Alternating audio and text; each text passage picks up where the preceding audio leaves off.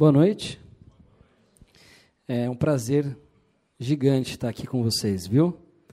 É, o Tiago é um irmão para mim. A gente há muitos anos caminha junto. Nós temos é, um mentor em comum, o pastor André Fontana. O André formou tanto o Tiago como pastor, como cuidou de mim no Morumbi, lá em São Paulo, há muitos anos atrás.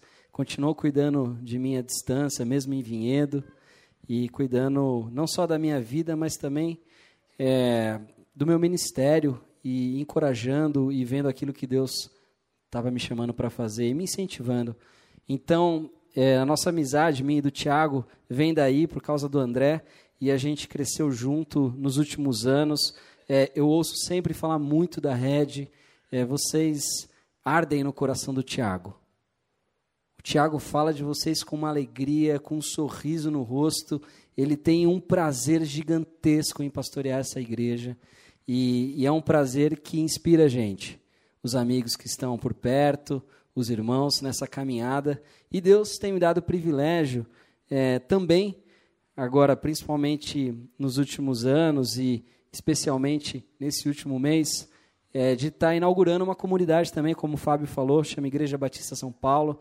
A gente começou, tem um mês, abrimos as portas, mas tem sido um período muito, é, muito especial de crescimento, amadurecimento. É um grupo que a gente vem caminhando aí ao longo de uns três anos, sonhando, pensando, orando e pedindo para que Deus fale ao nosso coração quais são os desafios para a nossa geração, quais são os desafios para o nosso mundo, quais são os desafios na nossa região. E Deus tem sido muito claro, e Deus tem aberto muitas portas e trazido pessoas para sonhar junto com a gente. E é um prazer gigante para mim, como eu disse, estar hoje aqui com vocês. E eu agradeço. Muito obrigado é, por essa oportunidade. É um privilégio. Amém? Para mim é um grande privilégio. E eu queria convidar vocês a abrirem suas Bíblias, é, livro de Atos, no capítulo 2, a partir do verso 42. Eles se dedicavam ao ensino dos apóstolos e à comunhão, ao partir do pão e às orações. Todos estavam cheios de temor, e muitas maravilhas e sinais eram feitos pelos apóstolos. Os que criam mantinham-se unidos e tinham tudo em comum, vendendo suas propriedades e bens, distribuíam a cada um conforme a sua necessidade. Todos os dias continuavam a reunir-se no pátio do templo partiam o pão em suas casas e juntos participavam das refeições, com alegria e sinceridade de coração, louvando a Deus e tendo a simpatia de todo o povo. E o Senhor lhes acrescentava diariamente os que iam sendo salvos. Vamos orar? Pai querido, é, nesse momento, venho te pedir que o Senhor ilumine esse lugar com o teu espírito, com a tua sabedoria, Peço que o Senhor abra os olhos dos nossos corações, nossos ouvidos, para que a tua palavra, Pai, encontre um solo agradável, um solo fértil, para que essa semente cresça, amadureça e dê bons frutos, Pai. Peço que o teu espírito caminhe livremente e se sinta à vontade no nosso meio, no nome de Jesus. Amém. É, bom, como o Fábio disse, e eu também contei um pouquinho para vocês, a gente hoje está vivendo esse período de plantação de igreja lá em São Paulo. É, o, o, Fábio, eu imagino que ele deve ser uma pessoa aqui muito especial para vocês, né? Deve estar envolvido com várias coisas. Ah, é sim. A gente tem uma versão do Fábio lá em São Paulo, o Flávio, que é o irmão mais velho dele. É verdade. E a Patrícia, que é a esposa do Flávio, que é um casal muito especial, é, são como pais para mim. E a gente está nesse momento muito especial de plantação de igreja, abrindo as portas, entendendo o que é ser igreja. Quando a gente começou a falar pela primeira vez em plantar uma igreja, a gente entendeu que existia um desafio a ser cumprido. A gente, como grupo, a gente tinha cansado de frequentar a igreja. A gente não estava mais afim de ir na igreja. A gente não estava mais afim de frequentar ou de ter uma igreja. A nossa reflexão, as nossas orações, a nossa comunhão estava apontando para a gente que estava faltando algo preciosíssimo, que era ser igreja. Hoje em dia, numa sociedade que a gente vive consumista, numa sociedade onde o ter é mais importante do que o ser, é muito fácil a gente se acostumar com a ideia de ter igreja, de ir na igreja. Mas o grande desafio é ser igreja. E diante desse desafio, diante é, desse trabalho que Deus colocou no nosso meio, a gente começou a refletir em cima desse texto. É, na nossa inauguração, o pastor André Fontana trouxe esse texto, expôs esse texto de maneira muito inspiradora e abençoada. Mas a gente continuou estudando esse texto ao longo de todo o mês. E sabe uma coisa que me chama a atenção? Esse texto ele é uma fotografia. Ele é uma fotografia daquela igreja naquele momento. Para quem não sabe, essa é a igreja de Jerusalém, logo após a ascensão de Jesus depois da ressurreição, logo após o Pentecostes. Então, era uma igreja que estava vivendo o calor do Espírito Santo no meio deles. Era uma igreja que estava vivendo intensamente os ensinamentos de Jesus e aquilo que ele tinha colocado no coração de cada um deles. Então eles estavam fervendo, eles estavam é, plenos, convictos de que aquele era o chamado de cada um deles, e eles estavam vivendo plenamente a realidade da igreja. Então é um retrato muito positivo. Claro, é, inclusive até tema de conversa meio do Tiago, a gente é, volta sempre nesse assunto. A igreja primitiva não é a igreja dos sonhos. Existe muitas vezes um certo é, pensamento romântico a respeito da igreja primitiva. Ela era tão problemática quanto é a nossa. Mas esse retrato, em especial, mostra um momento muito inspirado da igreja que vale a pena a gente se posicionar para entender o que estava acontecendo ali. E sabe a tentação que a gente pode cair?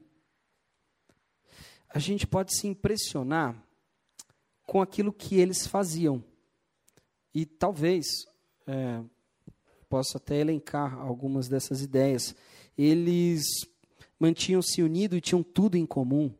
Vendiam suas propriedades e bens, distribuíam a cada um conforme sua necessidade. Todos os dias continuavam a reunir-se no pátio do templo, partiam pão em suas casas, juntos participavam das refeições é, tinham toda a alegria do povo. Ou seja, tinha uma série de coisas que essa igreja fazia que está muito distante da nossa realidade. Eles tinham tudo em comum. Eles vendiam suas propriedades. Ou seja, para a gente isso está muito distante. E isso pode ser uma tentação é, no que diz respeito a gente se distrair com o que eles faziam. Por exemplo, se eu fosse tirar uma fotografia hoje da Red, a gente poderia dizer uma série de coisas sobre a Red. A gente poderia dizer que o pastor dela é o Tiago Matos, que ela se reúne no Colégio Polo, em Dayatuba. Mas tem uma série de coisas que ficariam um pouco, talvez, é, não tão nítidas nessa fotografia.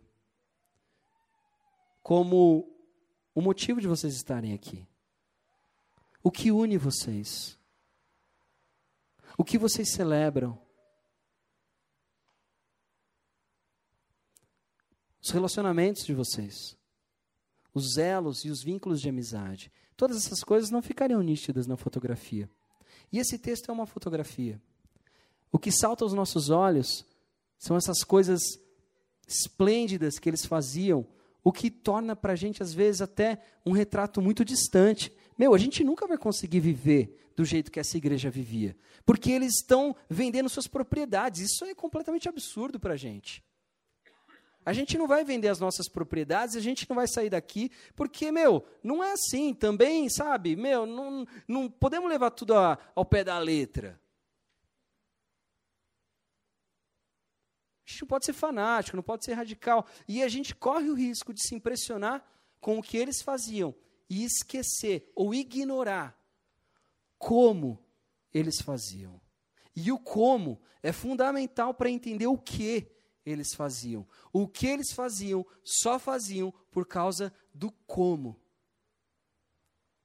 E o como, como eu disse, ele não salta tanto aos olhos, ele está meio escondido. E a gente poderia olhar aqui no texto, e eu vou dizer um pouco do como. É, todos estavam cheios de temor.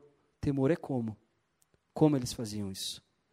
É, e uma palavrinha que não aparece, principalmente nas traduções, é, traduções mais recentes, porque aqui diz, eles se dedicavam ao ensino dos apóstolos, mas para frente diz, é, eles todos os dias continuavam a reunir-se no pátio do templo. E a palavra no grego, as traduções mais antigas trazem para a gente, eles perseveravam no ensino dos apóstolos. Eles perseveravam nas reuniões no templo. E hoje eu queria chamar a sua atenção para essa palavrinha, eu queria chamar a sua atenção para esse conceito e para essa ideia que é tão valiosa para o pensamento bíblico. Eles perseveravam. E toda vez que você encontrar essa palavra no livro de Atos, essa palavra vai estar relacionada diretamente com a vida da igreja. Só que essa palavra é um pouco estranha para a gente. Assim como a própria ideia do temor é estranha para a nossa cultura. A gente vive numa sociedade que a gente poderia chamar de utilitarista. Ou seja, a gente vive sempre de acordo com aquilo que é útil. Se me é útil, é bom, me serve. Se não me serve, não é bom, eu descarto essa sociedade utilitarista, em última análise, ou em outras palavras, a gente poderia dizer que ela é uma sociedade o quê? hedonista. É uma sociedade que vive pela prática do prazer. E numa sociedade utilitarista hedonista, tempo é dinheiro. Essa frase é estranha para você? Não, né? Tempo é dinheiro. E numa sociedade onde tempo é dinheiro, a mercadoria mais valiosa é o prazer. E o prazer, para que a gente aqui não cometa nenhum equívoco, o prazer é imediato. Ele precisa ser agora. Ele precisa ser na hora que eu quero e do jeito que eu quero. Essa sociedade que a gente vive é uma sociedade que tem tanta dificuldade com a ideia da perseverança, que é muito comum a gente ouvir nos dias de hoje, olha, se você não está feliz com o teu casamento, se você não está feliz com o teu trabalho, larga. Porque o que você precisa é de prazer imediato. E se você não está sentindo a endorfina percorrer o seu corpo, se você não está sentindo uma sensação de prazer o tempo todo, constante, você está infeliz. E se você está infeliz, meu amigo, cai fora, parte para outra, vai fazer outra coisa, porque o que importa, no final das contas, é ser feliz, é sentir prazer e prazer imediato, agora. O mundo, ele é projetado para a gente não ter mais esforço. É, hoje eu estava conversando no almoço e a gente, uma pessoa trouxe uma informação muito engraçada. Agora se vende mexerica no supermercado sem a casca. Já os gominhos separados, para que você não precise descascar a mexerica. Eu preciso ver para crer, mas me disseram. Ou seja, a gente tem vivido um mundo que quer, de toda maneira, eliminar o esforço da sua vida. O esforço é algo ruim. Batalhar, gastar tempo, perder anos da sua vida com alguma coisa, com um relacionamento, com um trabalho. E a gente pode ver isso em todas as esferas da nossa vida. É difícil a gente hoje ficar muitos anos numa mesma empresa a empresa perde é, atratividade, ela, ela perde o status que ela tinha, você já começa a procurar um outro emprego, porque não faz mais sentido continuar em algo que não vai promover o sucesso ou mesmo o desfecho que você gostaria para sua carreira. Esse é o mundo que a gente vive. E o mundo que tem toda essa pressa, essa impaciência, é um mundo que é estranho à perseverança. Naturalmente, a gente reflete isso dentro das nossas comunidades e dentro da nossa igreja. Essa, é, essa mensagem faz parte de uma reflexão que eu tenho feito, principalmente com o nosso grupo. Eu não sei se ela é pertinente, se ela vai ser útil para você, mas eu creio que ela é, pelo menos, útil para o nosso momento. Porque o que a gente tem vivido hoje, principalmente dentro das igrejas, é reflexo da cultura que a gente tem vivido lá fora. As nossas igrejas têm se tornado, dia após dia, muito mais parecidas com um shopping center do que com uma comunidade de irmãos que tem tudo em comum, que sofrem juntos, que se alegram juntos. Por quê? A gente acha que trazer um mundo para dentro da igreja é só a gente trazer aqueles pecados que são abomináveis ou aqueles pecados que são visíveis, que a gente consegue olhar e apontar.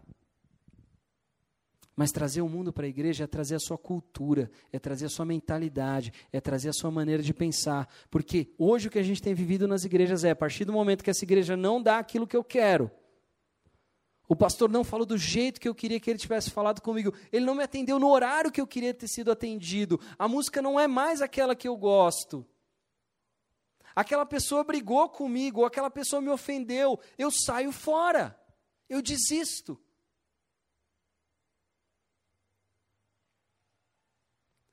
Eu desisto porque no mundo em que a gente vive, ter trabalho, ter desgaste, é besteira, é bobagem, é burrice. A gente está enchendo o consultório de psicólogo para eles dizerem para a gente: ah, você está sobrecarregado. Não, você está cheio de coisa, sabe? Você está com muito problema, sabe? É, tira um tempo só para você, vai se descobrir, vai se encontrar. Isso é o que a gente tem vivido. E isso reflete na nossa prática como igreja. A gente acha que igreja é um programa dominical, onde eu venho, eu recebo, e eu ainda vou avaliar se o que eu recebi é bom ou não. Porque eu estou em condições de fazer isso. Eu já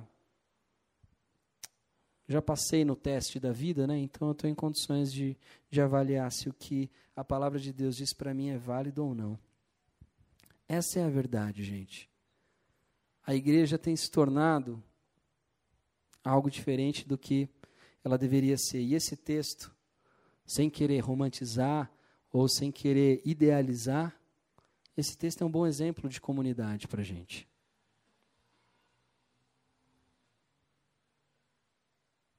Sabe por quê? O texto insiste nessa palavrinha. Sabe por que, que o livro de Atos insiste nessa palavrinha para descrever a igreja? Uma igreja que persevera no ensino dos apóstolos, no partir do pão e nas orações? Porque não é fácil ser igreja. Ainda que pareça fácil nessa fotografia, porque essa fotografia todo mundo parece sorrindo nela, né? Só que a gente não sabe o que está por trás do sorriso. O esforço, a dedicação, o domingo após domingo, o semana após semana, no caso deles, dia após dia. Se o texto insiste em colocar esse termo para a gente e repetir ao longo do livro de Atos, é porque não importa a situação, não importa o contexto, nunca vai ser fácil ser igreja. Se você quiser ser igreja, se você quiser ter, frequentar, aí é fácil. É só você aparecer de domingo. Agora, se você quiser ser igreja, aí não é fácil. Sabe o que, que não é fácil? Primeiro, as pessoas vão começar a tomar conta da sua vida. Todo mundo vai começar a olhar e vai reparar em você. Nossa, você não está vindo. E aí você vai pensar, putz, que saco, meu, eu não posso nem viajar, que as pessoas já reparam que eu não estou vindo, não sei o quê. Nossa, eu estou me sentindo muito cobrado. Eu lembro a gente, uma vez, a gente, eu, essa é a Camila, tá? Essa moça bonita aqui na frente. É a minha namorada. Outro dia eu fui pregar numa igreja e disseram que era noiva. Então aí já me aceleraram, tá? Mas a gente uma vez estava conversando com uma amiga nossa, e essa amiga, não, mas um dia você perguntou por que, que eu estava sumida e eu me senti tão cobrada. Meu, que chato. Você não pode nem mais sentir saudade da pessoa. Todo mundo vai cuidar da sua vida na igreja, todo mundo vai reparar em você. E se você não repara nas pessoas que estão na sua igreja, tem algum problema. Então isso já é algo chato. Naturalmente, relacionamentos geram conflitos. E os conflitos são difíceis de ser superados. São difíceis, a gente tem que perdoar, a gente tem que pedir perdão. E isso é a grande prova que Jesus está trabalhando no nosso coração. Porque pedir perdão não é você se desculpar, pedir perdão é você se humilhar. E perdoar é se humilhar mais ainda, porque é você admitir que talvez na situação daquela pessoa você pudesse ter feito a mesma coisa. Perdoar é você, assim, em termos pelo menos teológicos, é você se rebaixar ao nível da pessoa. Não, está tudo bem, está zerado. Eu sou como você. E isso não é fácil. Nem sempre faz sentido ser igreja. Você não entende o porquê daquilo. Sabe, é como se você olhasse uma fotografia sua de muitos anos atrás. E aí, na hora que você olha para caramba, você pode ter uma surpresa, né? Ou você fala, nossa, como era horrível, ou olha como era bonita, né? Ou bonito. E aí você fala, meu, nossa, como eu estou diferente. Eu me olho agora no espelho e eu sou outra pessoa. Por quê? Porque o tempo passou, eu mudei, eu nem percebi a mudança. É muito fácil a gente ver a mudança em criança, né? Eu tenho uma irmãzinha de 13 anos. Assim, se eu fico duas semanas sem vê-la, ela volta muito diferente já. Mas conforme o tempo vai passando, a gente vai acompanhando o nosso crescimento de uma maneira muito é, imperceptível. A gente só repara quando a gente chega lá na frente e fala: caramba, como mudou. E a vida com a igreja é a mesma coisa. Tem algumas coisas que não fazem sentido para a gente, alguns ensinamentos não fazem sentido, algumas ideias não fazem sentido, algumas práticas não fazem sentido.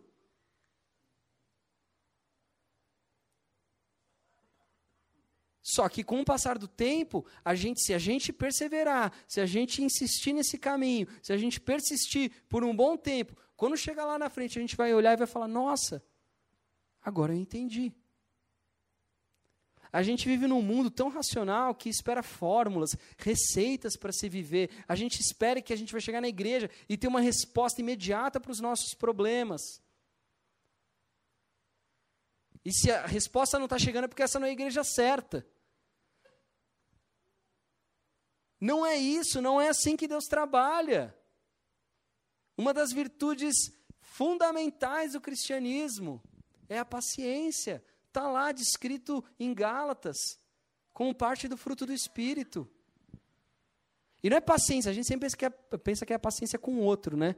Ai, nossa, eu preciso ter uma paciência com essa pessoa. Como se não precisassem ter paciência com você também. Mas o lance não é esse, não é só ter paciência com o outro, mas é ter paciência com a vida.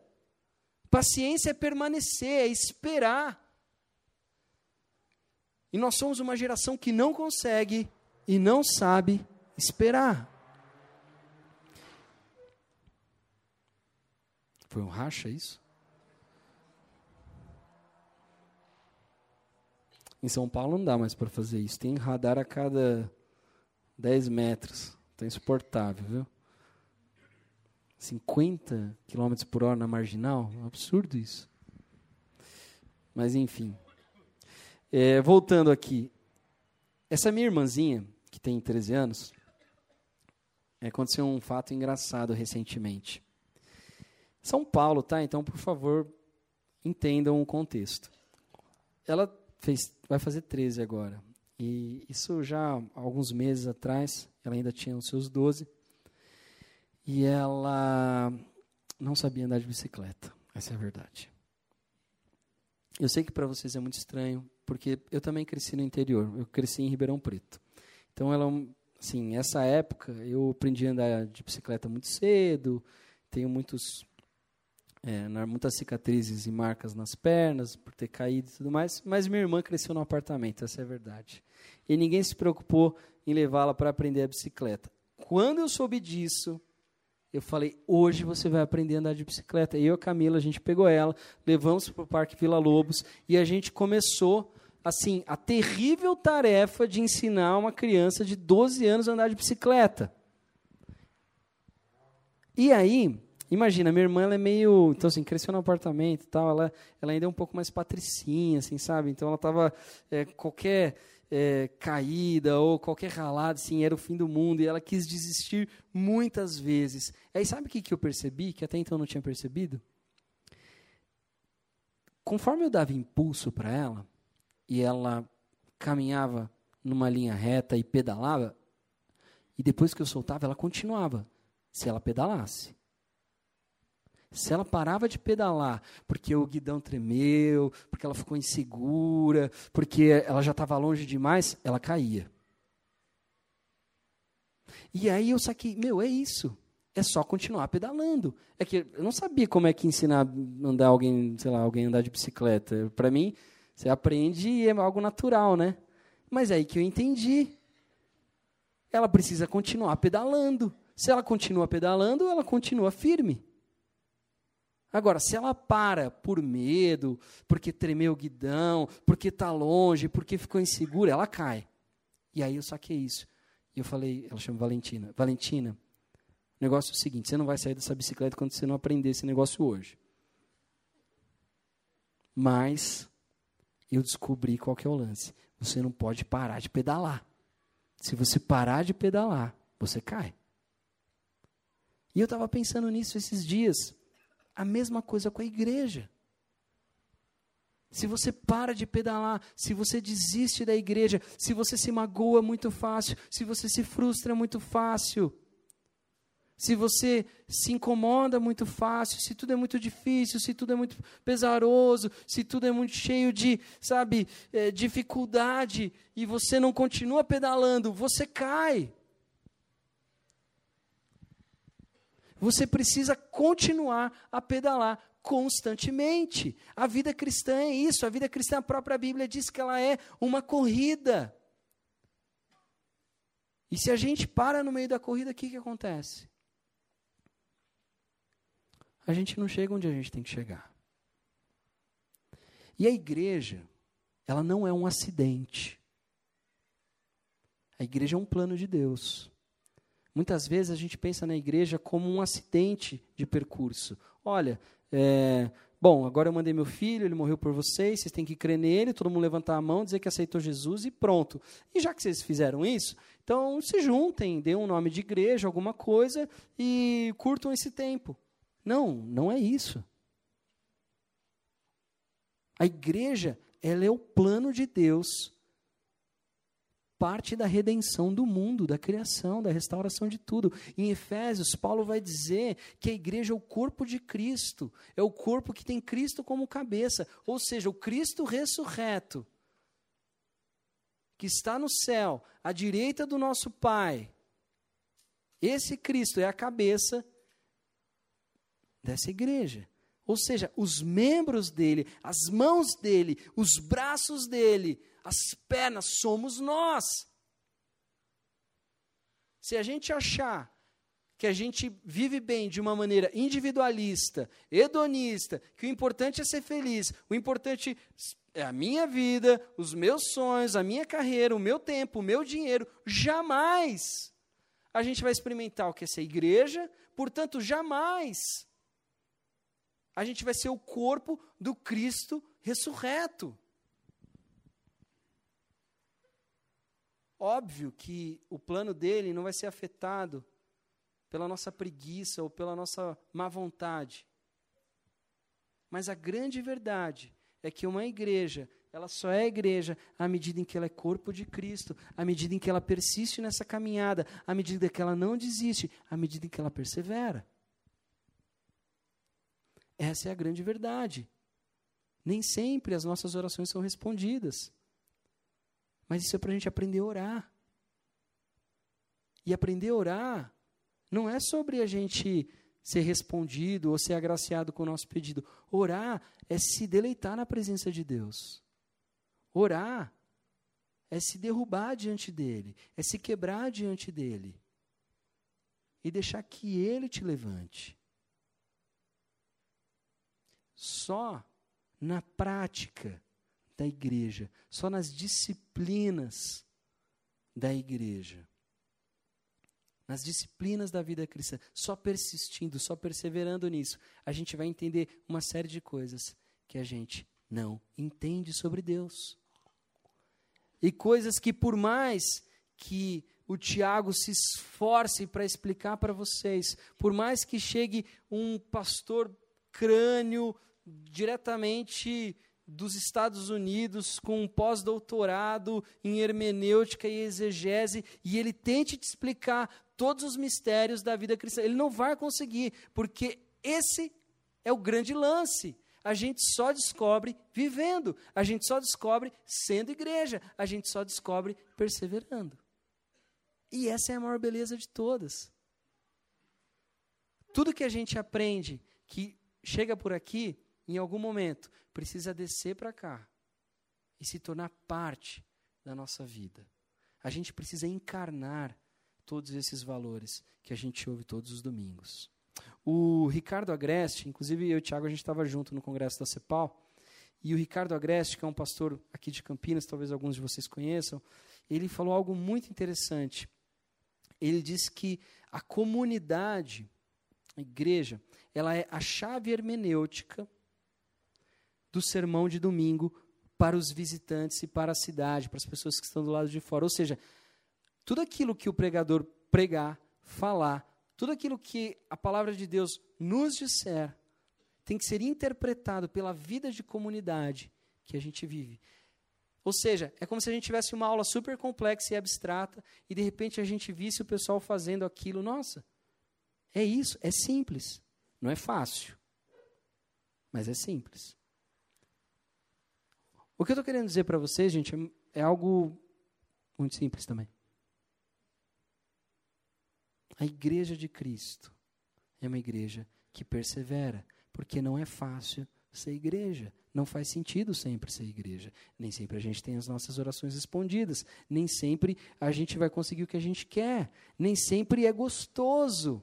E hoje está muito fácil, assim, da gente ouvir aquela frase não, mas a gente tem, tem que ser natural. Como já diria o poeta, deixe acontecer naturalmente. Vocês viram, vocês sacaram, né? E a gente fala, não, tem que ser natural. Não, agora você está forçando. Não, você está sendo, é, meu, você está batendo muito forte. Não, veja bem, calma aí, tem que ir com jeito. Meu, Onde que é natural alguém pegar um bem precioso para você mesmo, vender e dar para outra pessoa que está precisando? Onde que é natural isso? Não é natural, gente. A caminhada com Cristo é feita de decisões e decisões difíceis de serem tomadas, mas que a gente toma de maneira consciente. Que a gente toma sabendo que são difíceis, e aí é onde mora a nossa fé. Fé não é acreditar muito, viu? Nossa, eu acredito tanto. Sabe, um pensamento positivo, espiritual. Não é isso. Fé é você se arriscar. Fé é você fazer um negócio, mesmo você sabendo que você vai sofrer no processo, que vai ser difícil, que vai te custar muito, mas você faz isso porque você crê em algo muito maior do que você. Essa é a realidade da igreja. A igreja vive nesse esquema, desse jeito. E se a gente conseguir entender o como, talvez a gente consiga fazer o que eles faziam. Se a gente perseverar, se a gente se manter unido, se a gente tiver tudo em comum, a gente talvez consiga eventualmente vender um carro para pagar a dívida ou para pagar é, o, o alimento ou aquilo que for necessário por uma outra pessoa.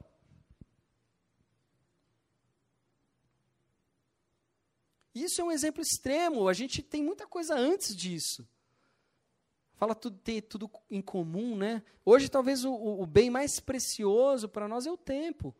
Quanto do nosso tempo a gente gasta com outras pessoas? Com os nossos irmãos, com aqueles que precisam?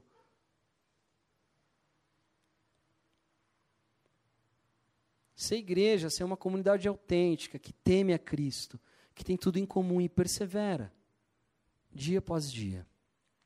Eu queria dar, para a gente encerrar, um último exemplo. Eu não sei quantos de vocês, talvez Eu acho que alguns vão lembrar.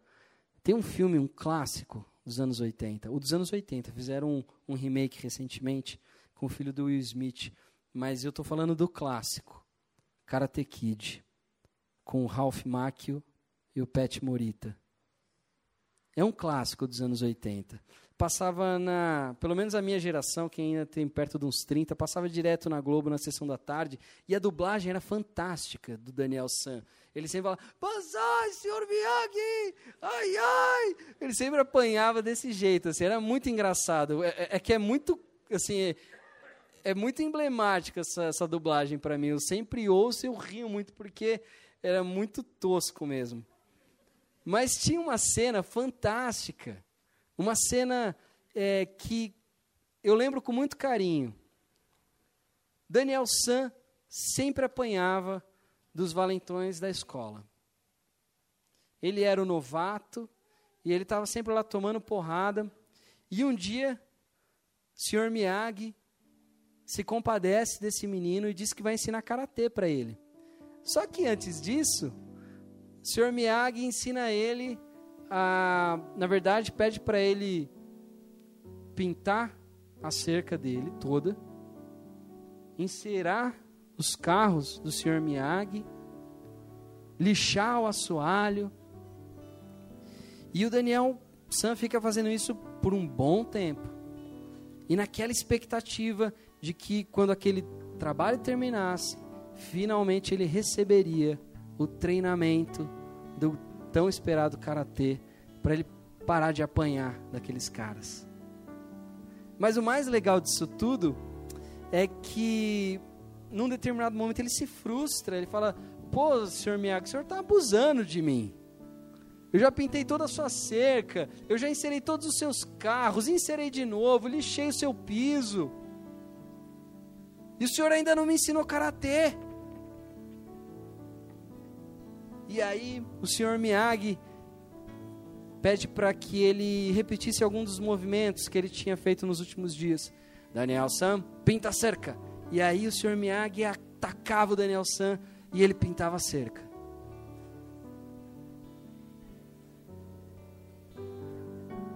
Insera o carro.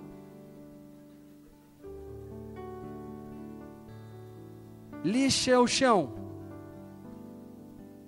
Eu não vou lembrar de todos. Já passei vergonha o suficiente fazendo isso.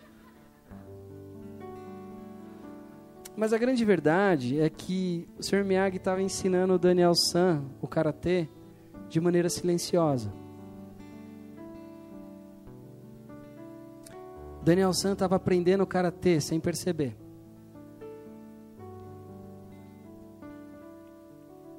Daniel San estava sendo cuidado à distância. A vida da igreja é assim também. A gente passa por uma série de coisas, uma série de frustrações. A gente é ensinado numa série de práticas. E a gente passa anos e anos fazendo uma série de coisas que não tem sentido para que um dia Deus vai lá e descortina essa realidade para a gente mostra que tudo que a gente estava fazendo, tudo que a gente estava aprendendo, era o que a gente precisava saber. Todas as respostas estavam ali. Tem um monge, um, um padre do deserto, um cristão oriental, é, acho que primeiro século ainda. E ele tem uma frase fantástica, esse cara. Ele dizia o seguinte: ele dizia que Deus se esconde nos seus mandamentos.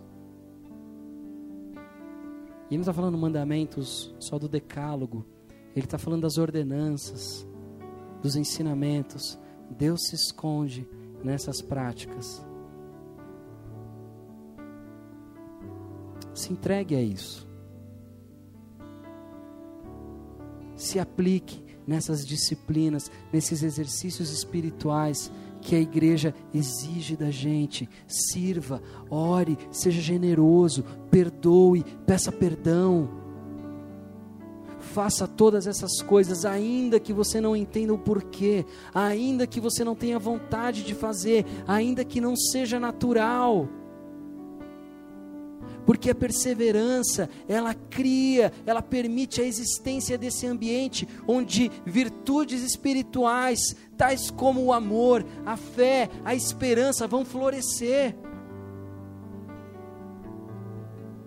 É só na prática disso tudo, é só dia após dia, domingo após domingo, semana após semana, mês após mês, ano após ano.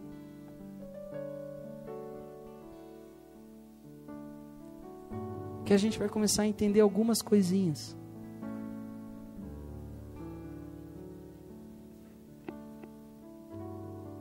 Deus se esconde nos seus mandamentos. Pratique-os. Dedique-se a eles. Se você fizer isso, eu te garanto que não vai ser amanhã, não vai ser depois de amanhã, talvez não seja nem daqui a um ano, mas um dia.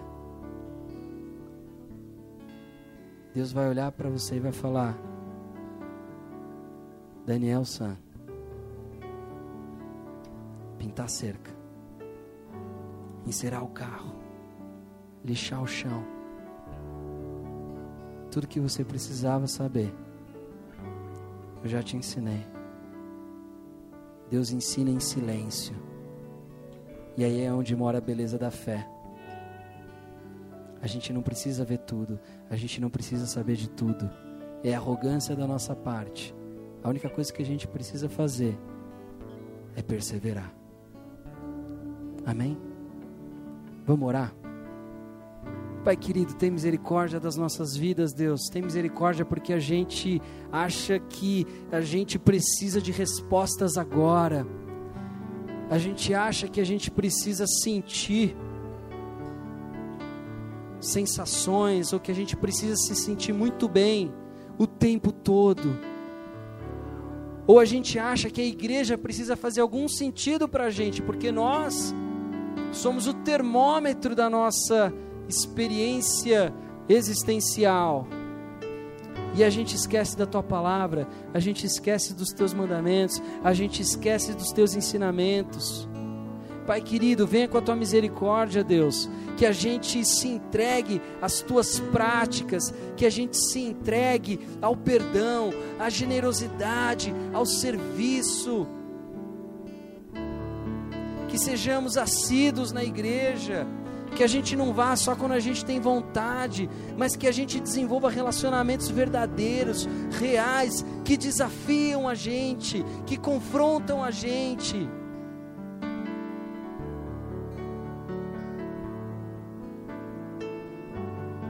A gente quer te encontrar, Pai, escondido nos teus mandamentos. Essa é a nossa esperança. Espírito Santo, Transforma os corações aqui presentes, a começar do meu, Pai. Espírito Santo, nos convence da nossa pequeninez,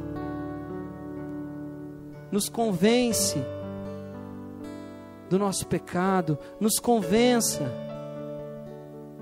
do teu plano.